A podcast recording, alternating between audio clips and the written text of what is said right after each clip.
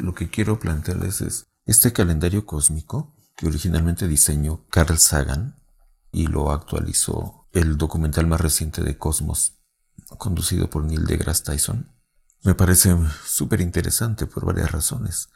Una de las cosas que nos deja ver este texto o este discurso es que los humanos somos parte de una misma y larga historia del universo. Esa es una de las cosas que son para mí súper importantes de este planteamiento. Porque cuando uno recibe clases de historia, lo que ves es nada más la historia de los humanos. Nada más. Y nunca se ve cómo la historia de los humanos está ligada totalmente a la historia del universo.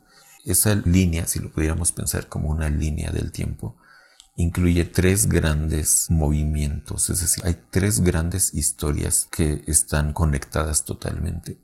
Una es la historia de la materia, de cómo surge, cómo se crea y se forma y transforma la materia, incluyendo la materia que forma el universo como son las galaxias, las estrellas y los planetas. Entonces el calendario cósmico nos deja ver esa historia, cuando empezó, cómo se fue transformando. Y lo que nos explica ahí es que primero pues se creó la materia propiamente. Después el calendario cósmico nos deja ver también la historia de la vida y nos deja ver cómo en el planeta Tierra apareció en algún momento la vida. Primero la vida microscópica en los mares y después cómo fue evolucionando en toda una variedad de especies vivas, incluyendo plantas, flores y insectos y después animales de muchos tipos.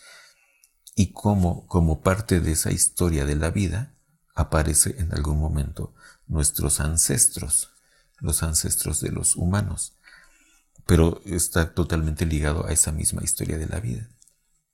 Y finalmente el calendario cósmico nos deja ver también la historia propiamente humana, que otra manera de decirlo es la historia de la vida consciente. Entonces hay estos tres grandes líneas, la historia o la aparición de la materia, la aparición de la vida y la aparición de la vida consciente. Y se supone que los humanos somos la única especie que tenemos conciencia pero somos parte de esa historia. Ahora, algo que nos deja ver el calendario cósmico es que aunque nosotros tengamos conciencia y inventemos historias, tanto historias míticas o religiosas como historias científicas para explicarnos todo, eso no es más que un pedacito chiquitito en el tiempo de esa larga historia. O sea que al universo le tomó miles de millones de años llegar a desarrollar todo lo que existe y todo lo que nosotros sabemos que podríamos pensar que es mucho, muchísimas y todo lo que está en todas las bibliotecas del mundo, todo el conocimiento que han generado los más grandes pensadores de toda la historia de la humanidad, todo eso no es más que un fragmentito de la larga y gran historia del universo y de la vida. Sin embargo, a pesar de que nosotros hemos estado en el universo apenas una fracción de tiempo ínfima, ínfima, o sea, pequeñísima, comparativamente con todo el universo, solamente dos segundos del año o calendario cósmico, en ese pequeñito periodo de tiempo hemos sido capaces como especie, los humanos, de dos cosas importantes. Una, el de realizar una odisea auténtica, épica, como dicen ahora muchos jóvenes, que nos llevó de ser una especie animal más a conocer, entender y explorar el espacio. Por eso un autor muy citado actualmente escribió un libro que se llama De animales a dioses. Esa frase resume esto que le estoy diciendo. En esos dos segundos de existencia de los humanos, según el calendario cósmico, los humanos pasamos de ser animales a dioses. ¿Por qué a dioses? Porque hemos desarrollado el conocimiento y la capacidad de hacer cosas que en todos los mitos antiguos solamente podían hacer los dioses. Todos los mitos de todas las culturas del mundo han inventado o han hablado de dioses creadores, dioses que tienen la capacidad de controlar los rayos, la luz, el fuego, etcétera, etcétera. Bueno, todas esas cosas los humanos hemos desarrollado la capacidad de entenderlo y manejarlo. Y por eso Yuval Harari, el autor de ese libro, lo resume en esa frase, de animales a dioses. Eso es una auténtica odisea, sí. Otra manera de decirlo es que de ser una especie mucho más pequeña y frágil y débil que la mayoría de las especies animales en el planeta, es decir, un humano enfrentado con un tigre o con un león o con un elefante y hasta con muchos insectos, es prácticamente indefenso, pues se ha logrado sobreponerse y erigirse en amo y señor de todo el reino animal gracias a la inteligencia y al desarrollo de las tecnologías y la ciencia. Entonces es toda una historia de una verdadera odisea épica. Salir de las cavernas, bajar de los árboles y llegar a construir pues lo que hay actualmente las grandes y modernas ciudades. Todo un mundo de prodigios tecnológicos como son estas computadoras, los celulares, la posibilidad de comunicarnos a distancia, sin cables, la posibilidad de viajar dentro del planeta y al espacio fuera del planeta. Todo eso son ejemplos de lo prodigioso que ha sido esa odisea humana en ese relativamente corto periodo de tiempo.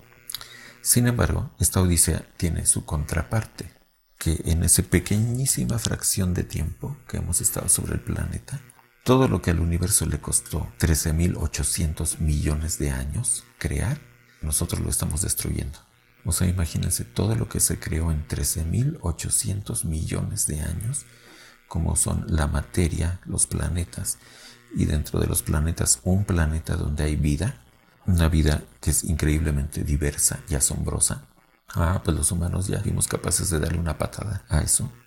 Y se puede decir que estamos al borde de destruir todo eso en tan solo una fracción del tiempo que hemos estado aquí. Porque Fíjense, uno de los equipos planteó esta pregunta interesante que siempre ha sido una pregunta que ha inquietado a los humanos. ¿Hay vida en otros planetas? O sea, si hay tantos miles de millones o millones de millones o trillones de trillones de planetas, ¿no habrá vida en otros? Bueno, la respuesta inquietante hasta este momento es que con todo y las tecnologías que se cuentan en la actualidad, los viajes espaciales, los telescopios ultramodernos y todos los métodos científicos con los que se disponen, hasta el momento no se ha encontrado vida en ningún otro planeta. Ninguno. Y no solo vida, sino el más minúsculo rastro de vida o elemento, así como que, ah, ya sabemos que los seres vivos están formados de tales o cuales tipos de moléculas. Bueno, ni siquiera se han encontrado moléculas de ese tipo. De manera que si un día se encontrara, por decir, una molécula de agua o una bacteria, lo más primitiva, pero que sea una bacteria, uh, sería así como que un gran triunfo, una odisea científica y sería una noticia mundial, ¿no? Se descubrió una bacteria en el planeta fulano de tal, en la galaxia tal, pero no se ha encontrado hasta la fecha. Entonces, el punto que a mí me resulta perturbador y necesario de pensarle es cómo es posible que, siendo hasta la fecha el único planeta de ese universo tan inmenso, el único planeta donde hay vida, hemos sido capaces de destruirla.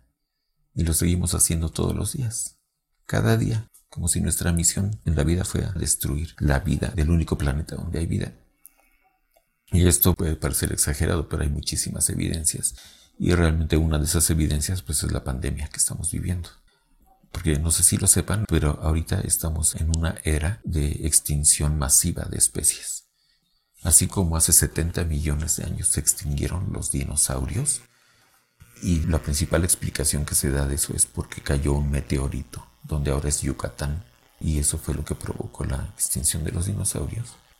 O sea, se necesitó un evento catastrófico de escala cósmica prácticamente para extinguir la vida de esos seres.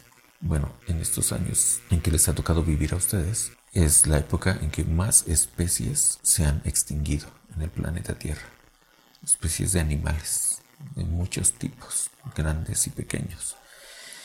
Y así como vamos, también se están extinguiendo las especies vegetales porque se están depredando los bosques, las selvas, todos los ecosistemas en todos lados. Es esta la razón por la que yo digo que este calendario cósmico nos deja ver al mismo tiempo una historia de odisea de los humanos sobre el planeta y al mismo tiempo una historia de tragedia de cómo en ese pequeñito tiempo de los humanos sobre el planeta pues hemos sido capaces de extinguir prácticamente buena parte de la vida en el planeta y la posibilidad de seguir viviendo en el planeta, estamos así como en la rayita. Le movemos otro poquito y esto sí va a ser una catástrofe, que puede provocar incluso la extinción de los propios humanos. Bueno, lo dejo aquí.